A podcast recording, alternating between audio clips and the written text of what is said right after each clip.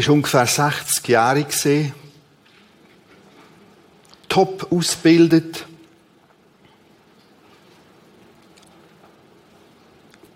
Vertreter gesehen in einem der höchsten politischen Gremien in Israel. Innerlich hat er gelitten. Eigentlich ist er ein Leiter in der religiösen Szene, in der Glaubensszene. Innerlich hat er Winter gehabt. Er hat von dem Jesus gehört, hat sogar gemerkt, das ist tatsächlich die Antwort Gottes auf all unser Rufen durch all die Jahrhunderte. Aber er hat das alles nicht zusammengebracht. Er hat sich auch gesehen nach Frühling in seinem Glauben. Sein Name besteht aus zwei einzelnen Worten. Nico, Demus. Das heißt, übersetzt, Sieger aus dem Volk. Dabei ist er sich wie ein Wäschlumpen vorgekommen. Wie ein Loser und kein Sieger. Wir steigen ein mit einem Text, wo Jesus mit ihm redet und ihm eins zu eins hilft in seinem Knorz. Er hat sich übrigens auch geniert und geschämt mit seinem Knorz. So nach außen, wow, und die Leute und überhaupt. Und innerlich der tief Glaubenswinter. Darum ist er in der Nacht gekommen, was niemand gesehen hat. Niemand gemerkt hat, und er höckelt mit Jesus irgendeinem Ort, vielleicht im Kidrontal, oder auf einem Bänkli, oder um einen Olivenbaum, oder in einem Park oben in Jerusalem. Und wir haben das Vorrecht, über die Bibel eins zu eins zuzulassen, zu beobachten. Wie handelt Jesus? Was macht er? Was sagt er? Ich lese aus Johannes 3 ab Vers 11. Glaube mir sagt Jesus zum Nikodemus, dort in der stillen Nacht, wo es ruhig geworden ist. Hey, Nikodemus, glaub mir. Wir reden nur von dem, was wir wissen. Und was wir bezeugen, das haben wir auch gesehen. Trotzdem nehmt ihr unser Wort nicht an. Jesus wit es zum Nikodemus. Hey, lass mal Nikodemus. Ihr glaubt mir ja nicht einmal, wenn ich von ganz alltäglichen Dingen rede. Zum Beispiel gönnt dort her, machen das und da ist ein Olivenbaum, da ein Esel. Wie also werdet ihr mir denn glauben, wenn ich euch erkläre, was im Himmel geschieht? Also wir merken, es geht ganz zentral um unser Thema, um Glauben, um Glauben und wie kann Glauben neu geweckt werden beim Nikodemus. Zurück zum Vers 11. Glaube mir. Warum denn? Warum soll dieser Glaube geweckt werden? Oder wie wird er denn geweckt? Antwort aus dem Text. Wir reden nur von dem, was wir wissen. Und was wir bezeugen, das haben wir auch gesehen. Das heißt, Jesus beseelsorgt den Nikodemus, indem er ihm sagt, schau jetzt, ich sag dir, wie das funktioniert. Dein Glaube schreit nach etwas, nach Sachen, nach Facts, von Wissen und Sehen. Und ich kann dir eins sagen, Nikodemus, wir, damit meint Jesus sich und seine engsten Freunde, die Jünger, wir können euch Sachen vermitteln, Wissen vermitteln. Und das, was wir euch vermitteln, das haben wir selber gesehen.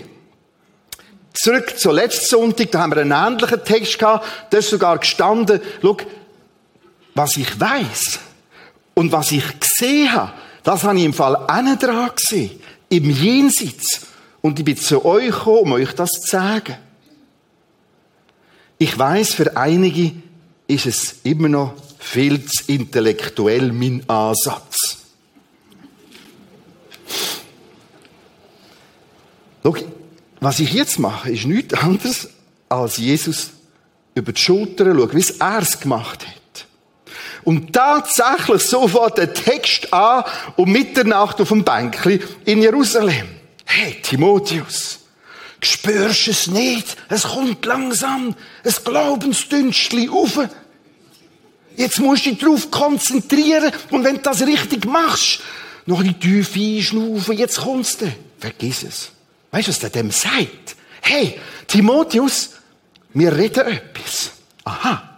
Genau, wie letzte Sonntag. Die gleiche Ansatz. Dein Glaube braucht etwas Gesprochenes. Sie braucht Text. Sie braucht Facts. Weil der Glaube kommt aus dem Wort. Römer 10, 17. Letzte Sonntag erwähnt. Und genau so macht Jesus da. Hey, ich verstand dich, mein Kumpel. Lass mal. Wir reden euch zu euch. Und das, was wir reden, basiert auf etwas, was wir wissen. Und das, was wir wissen, das bezeugen wir euch, wenn wir es gesehen haben. Weil es so ist. Kürzlich hat mein Auto wieder mal eine Panne gehabt, so Elektronik. Bühlen, die mache ich manchmal selber, irgendwie mit Spachtel und so. Und die gibt's etwa mal bei uns. Also nicht groß, aber so klein. Aber Elektronik wird schwieriger. Und ich bin so eine von diesen Garagen gegangen, wo man kann so ein Drive-In-Geschichte herfahren und warten. Und dann machen sie etwas. Das Problem ist gesehen, der hat geschwind reingeschaut, nachher ist er in eine Ecke hinter an einem Screen. Und hat lang, lang, und ich bekenne, ich bin nicht so eine geduldige Person. Jetzt ist er lang vor dem Bildschirm gewesen. Plötzlich überlegt, macht er jetzt seine Mails? Oder gamen da? Und dann habe ich es gewagt, mal ein anzunähern und ganz, aber freundlich gefragt, nicht gerade, was machen Sie da, sondern finden Sie das Problem? Ja. Okay. Dann ist weiter nichts gegangen. Haben Sie eine Idee? Ja. Ich probiere zu verstehen, wie es muss funktionieren, wenn es funktioniert. Aha. Der probiert also zu verstehen, wie die Elektronik funktioniert, wenn sie gesund ist. Wenn sie zweck ist, wenn meine Elektronik in meinem Auto Frühling hat. Und genau das passiert in diesen Texten. Wir können in so Texten, wir werden noch weiter dazu nehmen, schauen, wie ist denn das, wenn es funktioniert. Und ich scheuche mich nicht, das Wort funktioniert zu brauchen im Zusammenhang mit Glauben. Und bewusst einen Gegentrend zu setzen. Da gibt es gewisse Funktionen, gewisse Abläufe, die zueinander gehören. Und wenn sie nicht zueinander passen, geht's nicht. Da ist so eine Grundfunktion. Wort Gottes. Ich rede. Und das, was er redet, weiß er. Und das, das, wo er weiß, das hat er gesehen. Und so weckt er. Oder probiert wenigstens, den Glauben zu wecken. Wir haben im Vers 11 auf dieser vierten Ziele noch einen interessanten Satz, der nochmal alles zusammenfasst. Ich fange aber mal vorne an. Glaube mir, sagt Jesus zum, Timot äh, zum Nikodemus, wir reden nur von dem, was wir wissen. Und was wir bezeugen, das haben wir auch gesehen. Trotzdem nehmt ihr unser Wort nicht an. Was hier negativ beschrieben ist, will heißen, Glauben besteht nun darin, dass ich das Wort Gottes annehme. Annehmen. Das Wort, das am Griechischen gebraucht wird, das kommt viel vor im Neuen Testament. Im Griechischen steht Neuen Testament. Äh, zum Beispiel ein Brot nehmen, eine Lampe nehmen oder jemanden aufnehmen, Türen auf, willkommen, sitz ab, es gibt Tee. Genau das Wort kommt da vor. Glaube bei Nikodemus wecken, heißt für Jesus, ihm sagen, hey, du brauchst Wahrheit. Und ich weiß die. Und ich habe sie gesehen. Und mein lieber Nikodemus, nur wenn du das zulässt, zu dir nimmst, kommt die Elektronik wieder zum Laufen. So, und jetzt können wir hier abschliessen und heimgehen. Das ist es schon. Das ist Grundversorgung, Grundfunktion. Vers 12. Da drin ist eine gewisse Resignation von Jesus. Jetzt merkt man, wie Jesus Christus gefühlt hat, mitgegangen ist. Was sagt er da? So ganz ungeniert, trotzdem stille Plätzli um Mitternacht sagt er ihm, hey, Nikodemus, schau, ich sage das Vater gerade offen.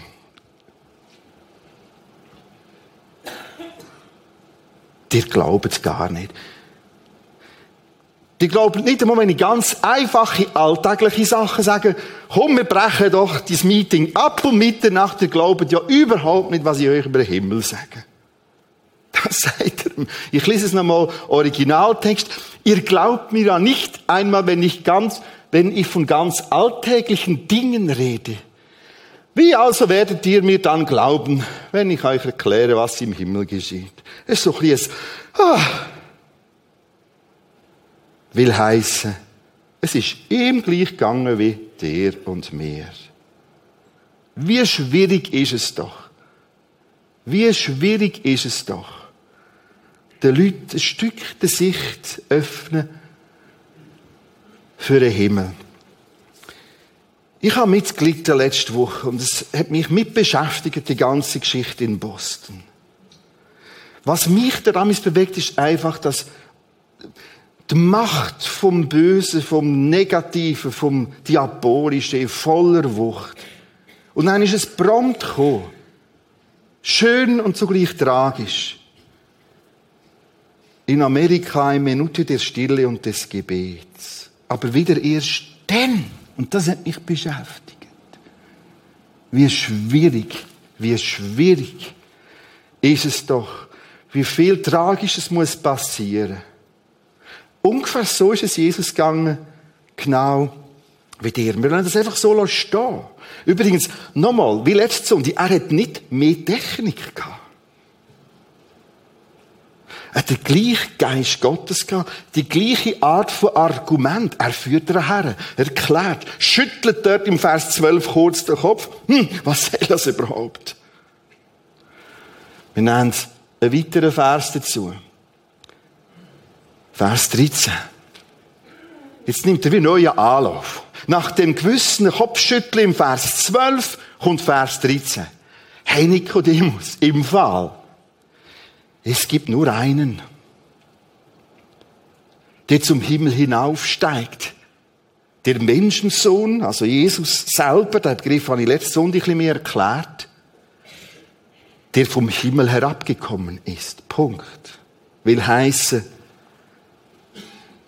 ich sage euch das und ich weiß das und ich habe das einen dran gesehen und weiß was Nikodemus? Ich bin zu euch Menschen gekommen. Ich bin Gottes Sprachrohr. Nochmal, es stimmt nicht, dass niemand von einem dran hierher gekommen ist.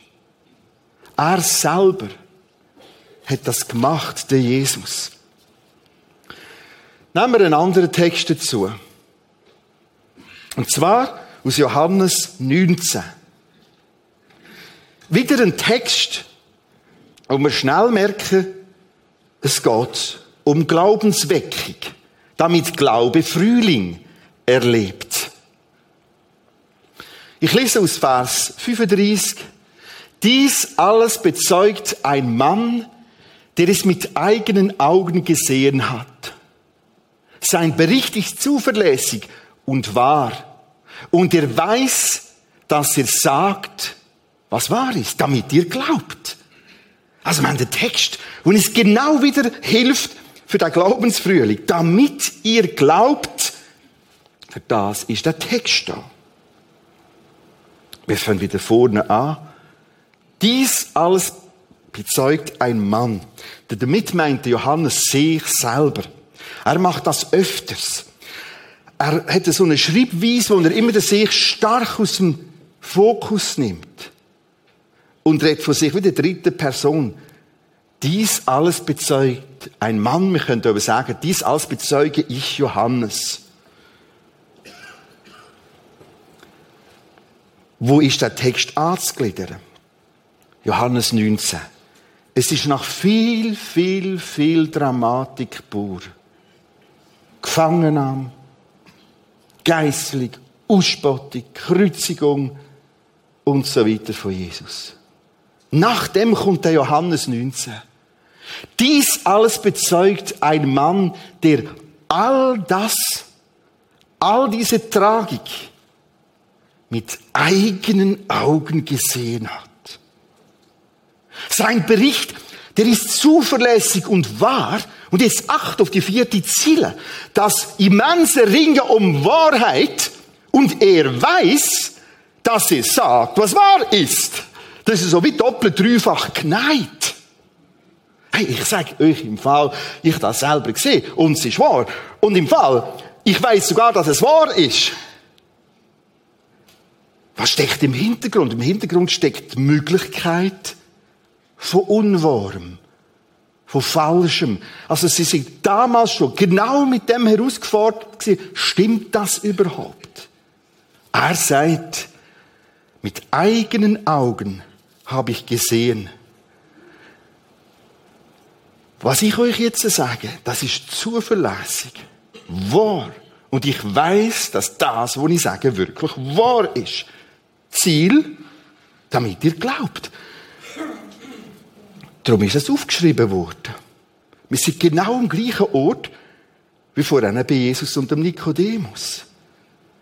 Ich sage das. Ich habe es gesehen. Wir bezeugen es.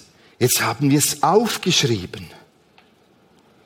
Damit ihr glaubt. Ich habe übrigens mein Blümchen vergessen. Kannst du mir geschehen noch mein Blümchen da aufgeben? Das Frühlingsprimer, dass wir wenigstens ein Stückchen Frühling haben. Es ist genau die Funktion, damit das Primeli da wächst, braucht es Erde. Und sonst geht das nicht. Und genauso, damit dein Glaube wächst, brauchst du Wort Gottes. Damit Glaube wachsen kann. So einfach. Du kannst das durchkämmen, wie du willst, die Bibel. Es kommt immer, immer aufs Gleiche raus. Ja, aber Glaube ist doch ein Geschenk. Da steht doch im Hebräer 12, den Text habe ich letzte Sonntag gebracht, nebenbei, Jesus ist der Anfänger und Vollender vom Glauben. Stimmt. Weißt du, wie er handelt? Durch sein Wort weckt er den Glauben. Er weckt das. Währenddem du jetzt da bist, währenddem du im Radio Live Channel bist, währenddem du dann im Kino bist oder im Podcast, will er den Glauben wecken. In dem Sinn ist es ein Geschenk. Er will das wecken. Er macht etwas. Durch seine heilige Geistwirkung ist es möglich, dass plötzlich Lämpchen aufgehen und Kronleuchter. Aber er wird das immer auf eine freundliche Art und Weise machen. Er wird dich nicht überfallen, nicht übergehen, nicht missbrauchen, sondern er macht es nur, wenn du dem aussetzt. Zurzeit haben wir keine andere Chance, als einfach die Pflanzen, die Wärme und die Sonne kombiniert, jetzt wird es da dreckig, mit dem Boden zusammen ihm auszusetzen. Warten. Das ist jetzt das Motto wegen dem Frühling. Einfach warten, der kommt schon.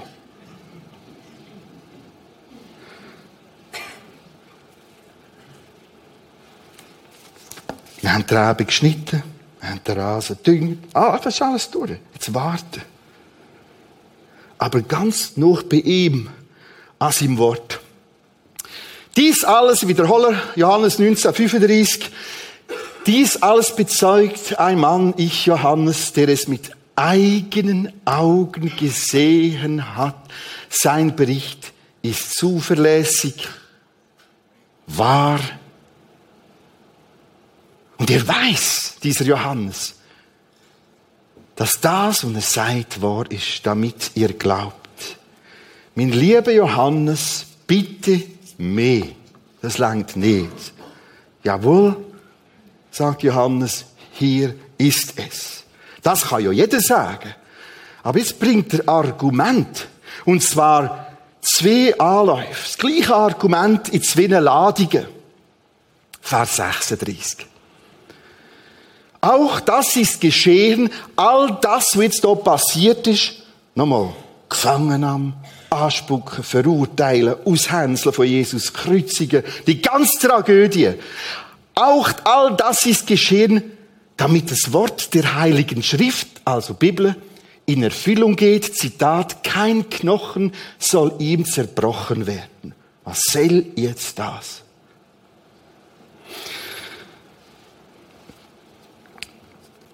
Da ist ein Bauplan.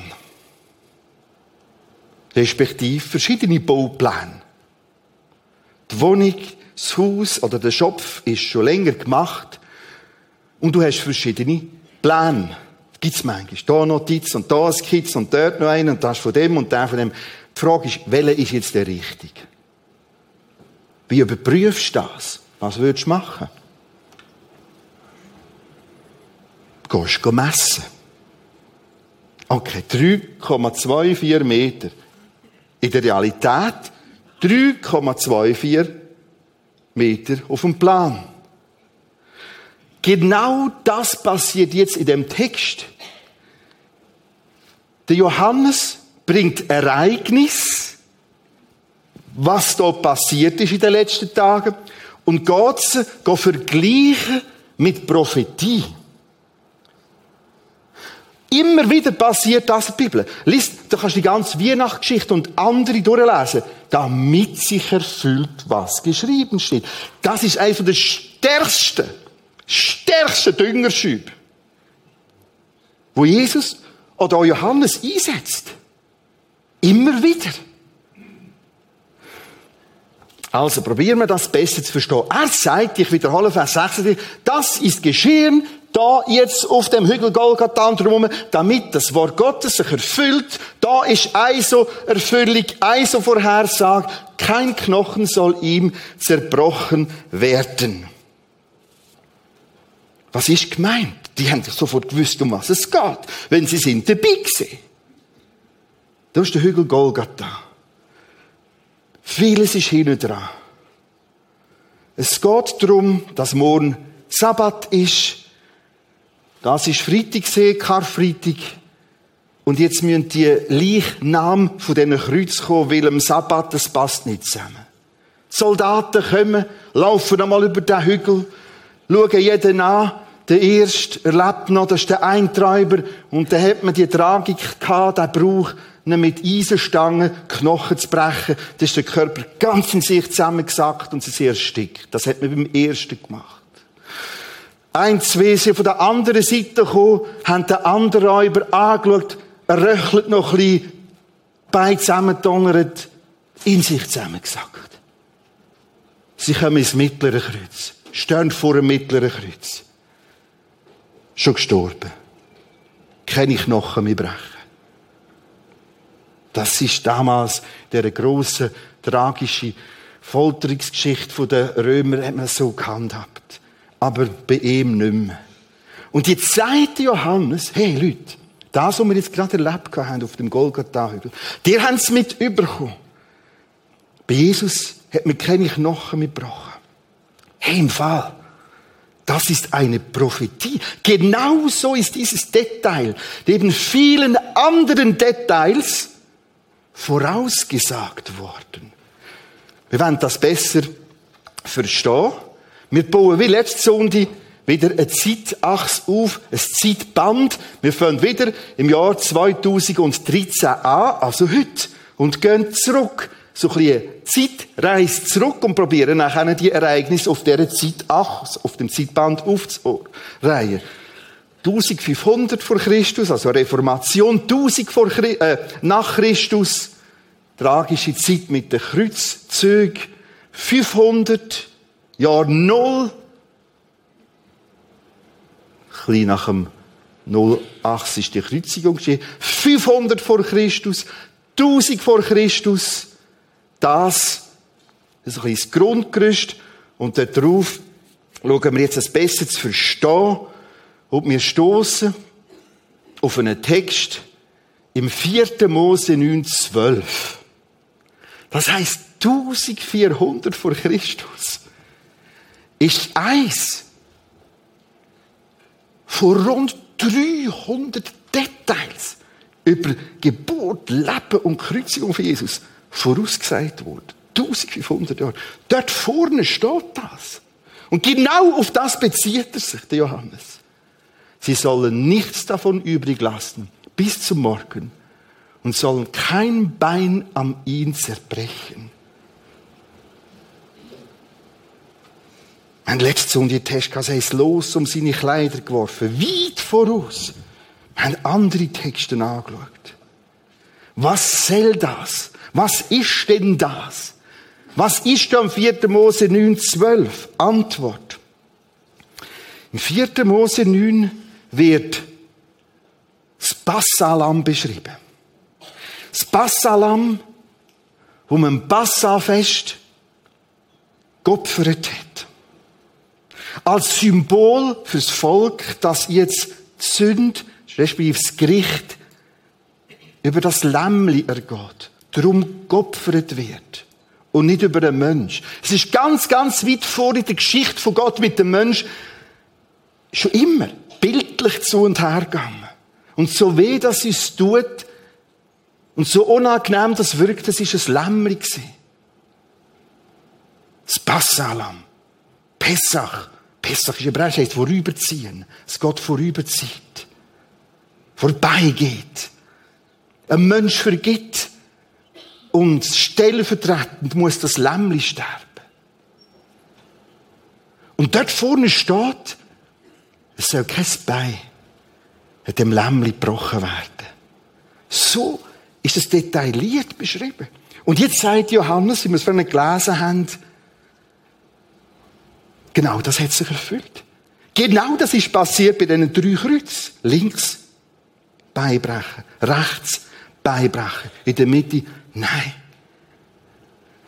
In so Feinheiten geht das. Ich möchte zwei Details dazu nehmen.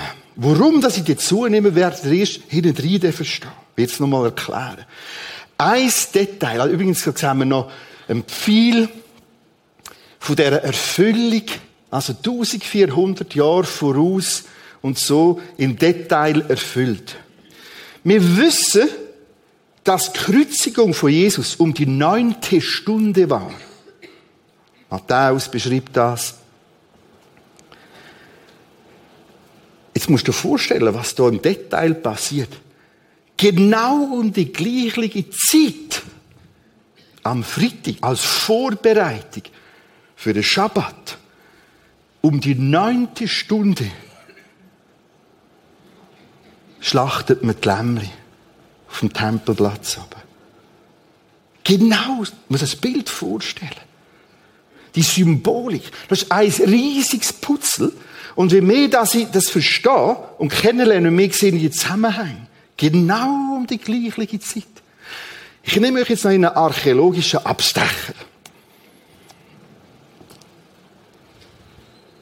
So. Es geht wieder darum, um das Pessach, um das Opferlamm. Das ist einer von den Aufgängen zum Tempel. Das ist über ein Modell dargestellt, wie es gesehen ist einer der größten, monumentalsten Aufgänge zum Tempelplatz. Und genau da oben hat man das angekündigt, wenn die Lämmli geopfert worden sind. Also im Sinne von riesige Trompeten. Das sind wie Glocken für die ganze Stadt. An verschiedenen Orten vom Tempelplatz hat man das angekündigt. Jetzt wird das Lamm geopfert, stellvertretend für uns Menschen, für uns als Stadt. Das ist ein so Platz. Als nächstes eine Zeichnung von innen. Das sind Trompeter. Das ist so eine Nische, wo er dort oben steht. Behaltet die im Auge. Dort ist der Schriftzug. Dort steht drauf, der Platz des Trompeters. Und jetzt ein Stein habe ich schon viele gezeigt, aber habe ich noch nie gezeigt. Stein da. Und du musst dir vorstellen, das riesige Gebilde da, im Jahr 70 nach Christus, wo die Römer gekommen sind und alles abeinander abgerührt haben, angezündet haben, das ist etwa 50 Meter da, die Mauer, ist das alles oben abgepurzelt. Und dort unten liegt das, und dort unten liegt das noch heute. Das ist so ein Stein. Das ist genau der Ecke. Den hat man genau dort gefunden. Wir stellen hier den Trompeter her, die Nische. Und da ist der Schriftzug. Platz des Trompeters. Warum der Schwenker über die Archäologie? Um alle die zu beleidigen und zu plagen, die sagen, die blöden Steinhöfli.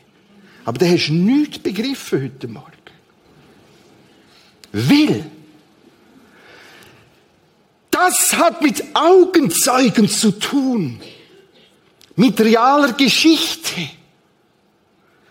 Und wir haben heute Chance, das riesige Privileg, dass wir in einer Zeit leben, wo ich sage, über die Archäologie kann zurückschauen. Hey, das ist ja Wahnsinn. Ah, das ist ein kein Märchen. Das ist nicht im Mittelalter in den Klostermauern geschrieben worden. Nein. Genau so. Und du musst es vorstellen, er wird kreuzigt. Stirbt rund um die neunte Stunde der Jesus. Knecht nachher bricht man ihm. Und genau in diesen Minuten, in diesen ein, zwei Stunden, hört er Trompeten. Das ist nur 300, 400 Meter auseinander. Golgatha, Hügel und Tempelplatz. Und er hört's. Und die Leute hört. Viele begreifen es, vor allem seine Jünger. Das Lamm Gottes für uns. Ein für alle Mal hingerichtet, wie es der Hebräerbrief beschreibt. Das ist mein Abstecher über die Archäologie. Und da finde ich es immer noch langweilig. Stell dir mal vor, die Augenzeugen, das Nochen, das können Aha sagen. Herr, ich glaube. Ich gehe zurück zum Johannes 19. Ich fange vorne an, 35, 36, lese nachher noch der 36. Äh, der 37. Dies alles bezeugt ein Mann. Bezeugen heißt, bezeugen. Ich bin Zeuge. Ich weiß, wo der Platz vom Trompeter ist. Das kann man im Fall lesen. Dort oben. Dies alles bezeugt ein Mann, der es mit eigenen Augen gesehen hat. Sein Bericht ist zuverlässig und wahr und ihr weiß, dass er sagt, was wahr ist. Damit ihr eventuell, wenn ihr wollt, euch für den Glauben entscheidet. Dafür oder dagegen. Auch das ist geschehen, damit das Wort der Heiligen Schrift in Erfüllung geht. Kein Knochen soll ihm zerbrochen werden. Will heißen, es ist genauso gekommen. 1400 Jahre voraus. Vers 37. Ebenso, bringt eine zweite Erfüllung. Ebenso erfüllte sich die andere Voraussage, eine von vielen. Sie werden auf den sehen, den sie durchbohrt haben. Wo steht denn das? Wir gehen zurück auf unsere Zeitachse. 500 vor Christus. Zacharia beschreibt es wörtlich so. Jesus, oder Johannes nimmt sogar wortwörtlich das so auf. Dort steht, Zacharia 12,10, sie werden auf mich blicken, den sie durchbohrt haben. Und vorhin haben wir es gelesen. Wir kommen zurück zu dem Text.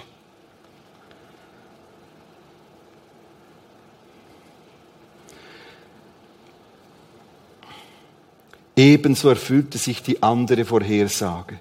Sie werden auf den sehen, den sie durchbohrt haben. will heißen, schau, das ganze Glotzen und Gaffen, es wird ja ausführlich beschrieben, rund um die Passionstext. Das Volk glotzt und schaut und gafft und sie werden oft einfach schauen, wo sie durchbohrt haben, hergenagelt haben. Und der Hauptmann sagt, oh, es ist doch falsch gesehen, aber er schaut auf und glotzt her und, und, und. Damit ihr glaubt. Glaube ist eine Entscheidung. Nicht bloß eine Berührung. Das letzte Sonntag aufgegriffen. Ich werde öfters berührt im Prisma. Ist schön.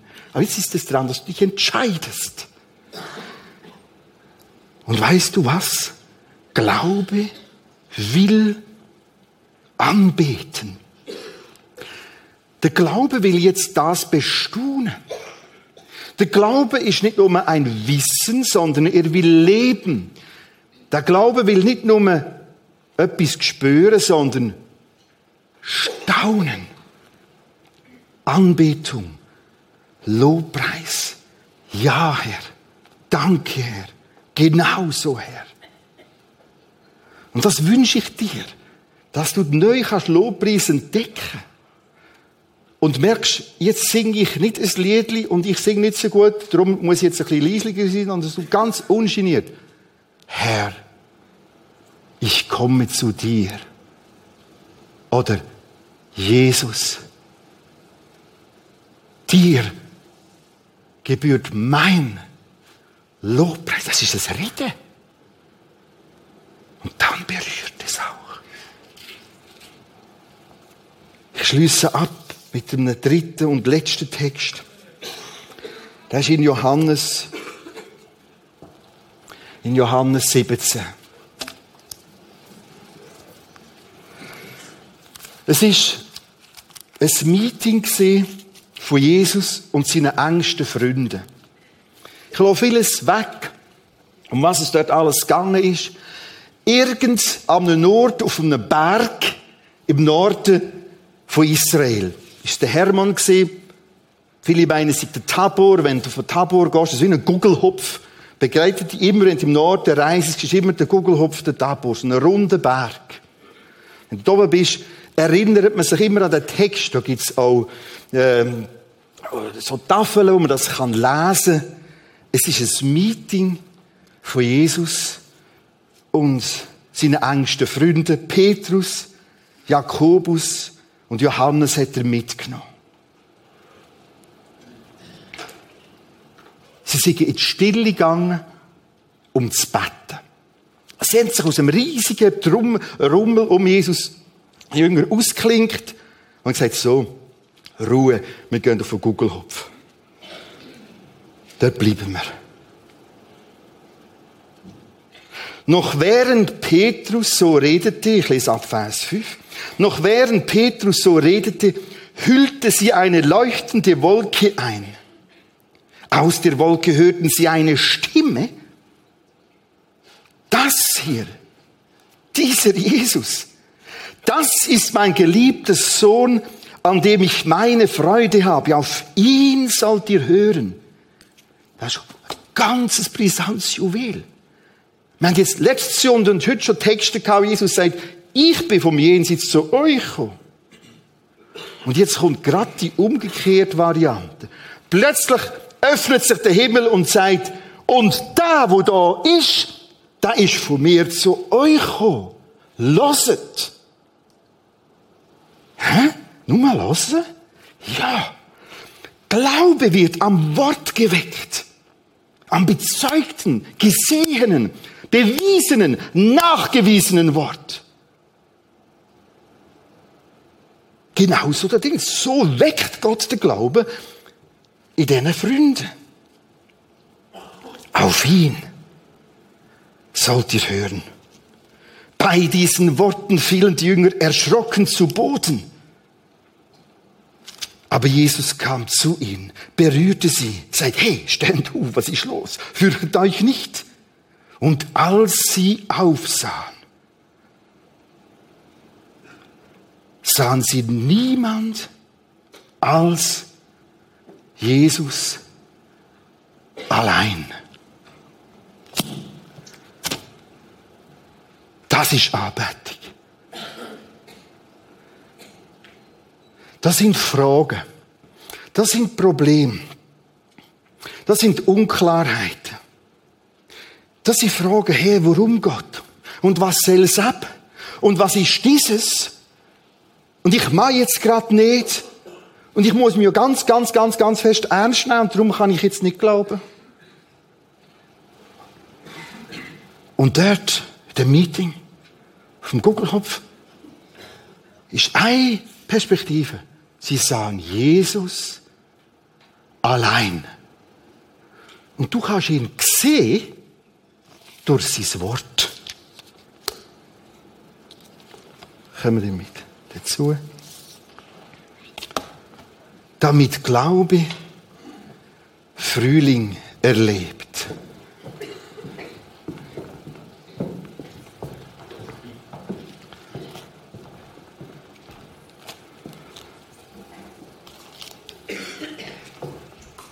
Wir wollen das erste Lied singen. Gott, dir gehört mein Lob. Hey, ich habe dein Wort. So kostbar. Ich entscheide mich neu für dein Wort. Dir gehört mein Lob. Wenn dein Segen in Strömen fließt, super. Aber auch dann, wenn es schwierig wird, selbst wenn ich im Dunkel stehe, Dir gehört mein Lob. Jesus, dir gehört mein Lob. Sing das nicht, wenn das nicht deine Entscheidung ist. Und es kann sein, dass in diesen Minuten, während dieser Worship-Zeit, einzelne geistlich jetzt neu geboren werden. Weil sie umkehren. Sagen, ja, da bin ich. Da bin ich, komme in mein Leben ich übergib mir dein Leben, dir mein Leben. Ich brauche Vergebung. Du bist für mich wie ein Lamm gestorben, stellvertretend. Mach mit mir, was du willst.